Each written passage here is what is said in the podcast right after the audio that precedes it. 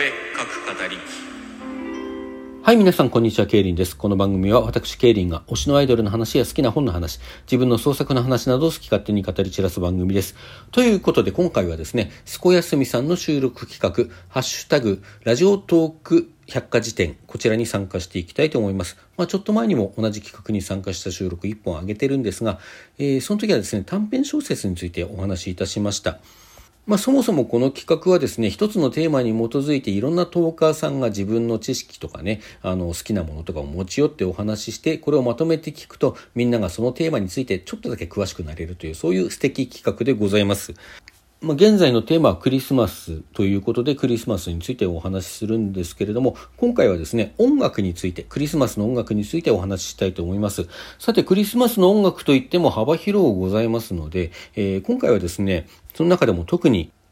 クリスマスがキリストのね、誕生日を祝うお祭りであるということを踏まえまして、そういうキリスト教の宗教的な意義を持った歌について語っていきたいと思います。なので、ポップスについては今回触れません。きっと君は来なかったりね、恋人が散々苦労したりはしなませんので、あの、その辺のところどうぞご了承ください。さて、キリスト教の宗教曲ということなんですけども、皆さんそういう風に聞いて何を連想されますかね？賛美歌かななんて思う方がおそらく多いんじゃないかと思うんですけれども、じゃあこの賛美歌ってどういう意味かというとですね、まあ、その、使われる場面によって若干こう幅の、うん、広さが違うんですけれども、最も狭い意味で言うと、主に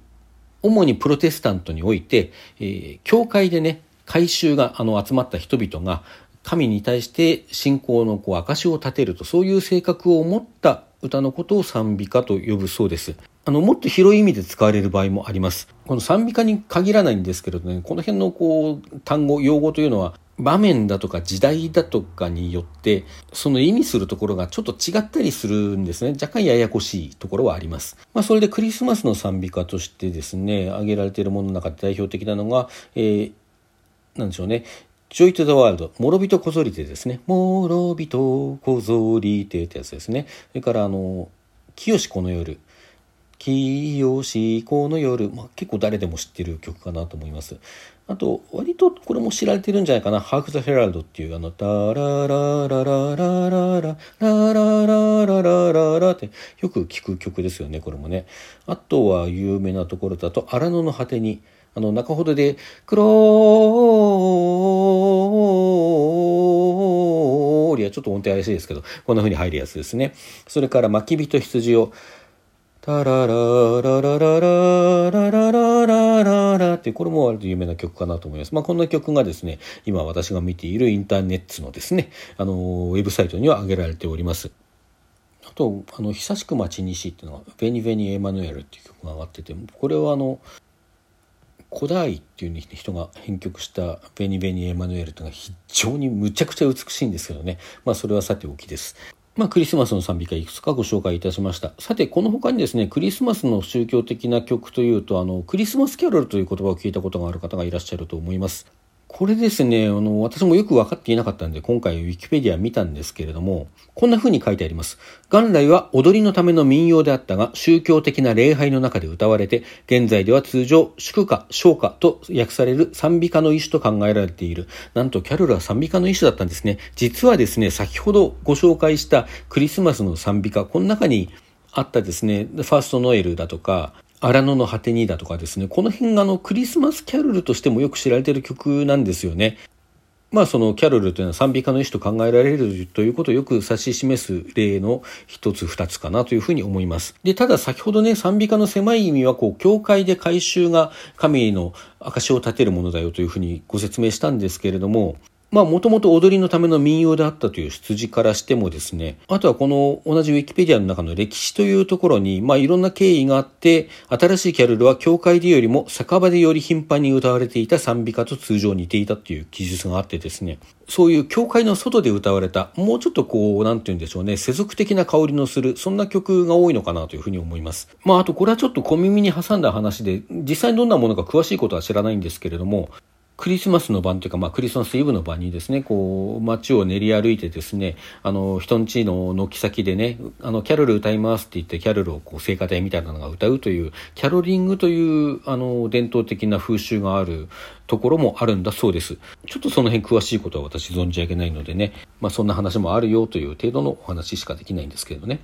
あとですね、キャロルの名で呼ばれるもので皆さんに一つお勧めしておきたい曲がありまして、ウィリアム・ウォルトンという現代のイギリスの作曲家がいるんですけども、このウィリアム・ウォルトンが書いた4つのクリスマスキャロル、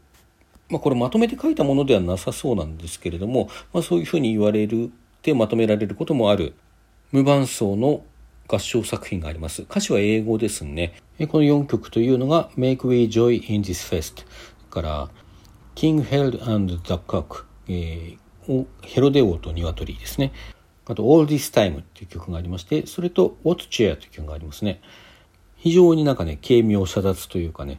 おしゃれ感のある合唱曲なので、あの、ぜひ探して聴いてみていただけたらと思います。YouTube にも結構あるんじゃないかと思いますね。さてさて、えっと、キャロルとですね、賛美歌についてお話ししたんですけれども、この他にこう、宗教曲として代表的なものにモテットと言われるものがあるんですね。これはミサ曲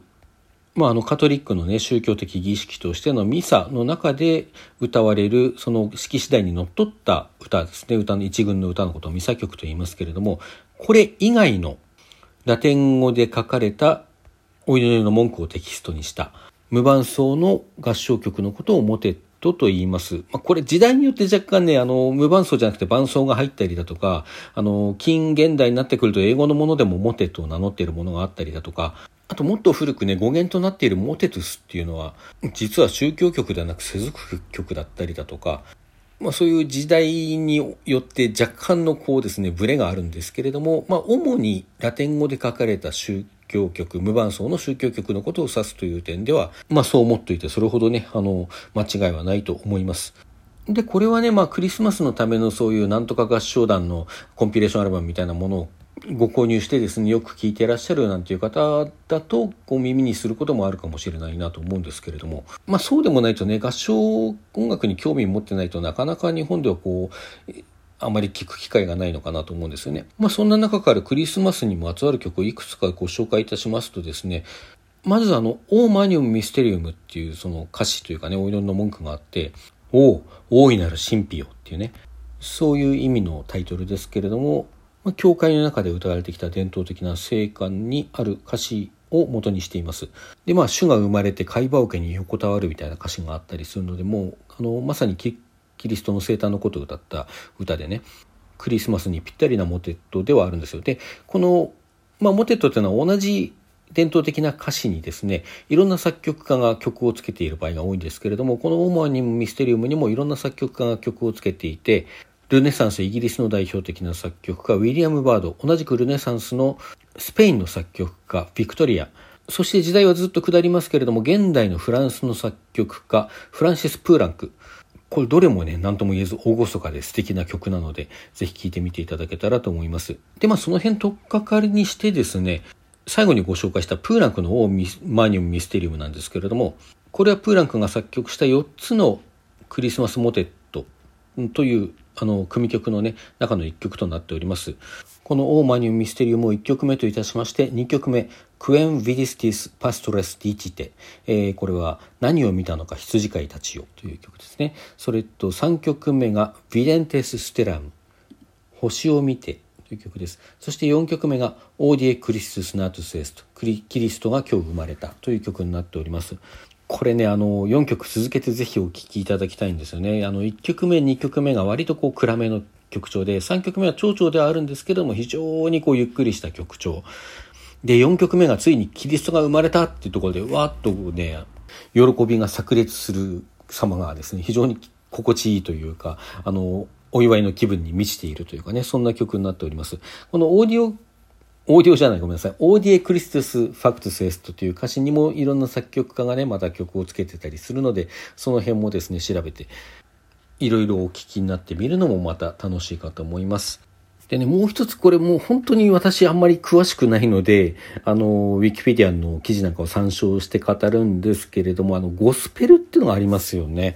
これはね、ちょっとどう定義したらいいか私にはよくわからないところではあるんですけれども、まあ定義はともかくですね、歴史としては、あの、黒人霊下って昔言っていた、最近は黒人霊下って、あの、黒人霊下ってネグロスピリチュアルの役で、ネグレって言葉使うのはあまりよろしくないということになって、最近は単にスピリチュアルって言ったりするみたいなんですけれども、それに合わせてね、あの日本語でも霊下とだけ言われる場合が増えているようですけれども、その昔合唱なんかでもね、よく編曲されて歌われていた黒人霊歌と言われていた音楽がありまして、まあこれは白人の教会音楽が、あの、いわゆる宗教曲ですね。宗教曲やクラシック音楽と黒人音楽が、あの、融合した音楽ジャンルであったと言われています。まあ歌詞的にもなんかこう、奴隷のね、あの昔生まれた音楽なんで、まだアメリカで生まれた音楽ですので、奴隷制があった頃のね、黒人の中で歌われたっていう背景があって、その奴隷としての自らの境遇とね、その神への信仰と祈りというものが合わさったような歌詞のものが結構あるなというような印象があってですね、まあそういう、まず霊歌、スピリチュアルと言われるものがあります。で、そこをルーツの一つとしてですね、まあよりこう、黒人音楽的なリズムだとか、まあアフリカ音楽の特徴をですね、より色濃く受け継いだゴスペル音楽というものが生まれたのだそうです。で、まあ先ほどお話ししたようなキャロルのですね、名曲なんかをゴスペル調にアレンジして歌っているゴスペルグループなんかもたくさんありますし、まあなんたって日本にはゴスペラーズなんてグループもあったりするんでね、なんとなくゴスペルってこういうものという印象はあるんじゃないかなと思うんですけれども、まあゴスペラーズはポップスも歌っておりますけれども、ゴスペルという、あの、ジャンルの本来の意義はね、そういうこう、キリスト教、宗教音楽的な意味合いがあったんですよということですね。まあ、僕はその手のグループとしてあの、テイク6というグループがすごく好きで、あの、クリスマスアルバム出しておりますんでね、こちらも非常におすすめでございます。よろしければ探してみてください。というわけでクリスマスの音楽について私のわかる範囲のことをざっくりとお伝えいたしました。皆様が良き音楽に出会える手助けとなったんであれば幸いでございます。それでは皆さんさようなら。